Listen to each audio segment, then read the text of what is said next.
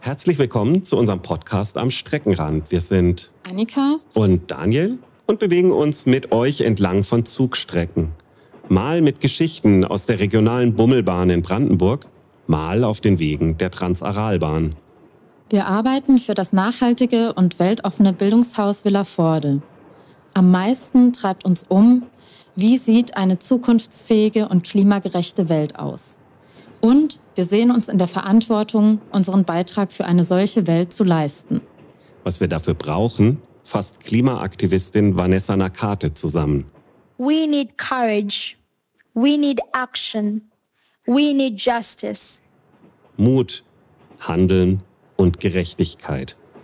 Wir erzählen euch Geschichten, die Mut machen. Wir wollen dabei immer auch Fragen nach Klimagerechtigkeit stellen, ohne dabei direkt Antworten zu haben.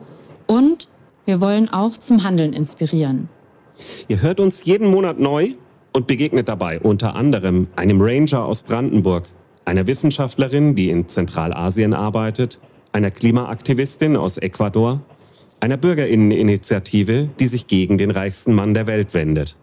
Und neben diesen Gesprächen hört ihr auch eine vielfältige Mischung aus Fun Facts, Hörrätseln und Schnellfragerunden. Wir freuen uns, gemeinsam mit euch auf Entdeckungsreise zu gehen.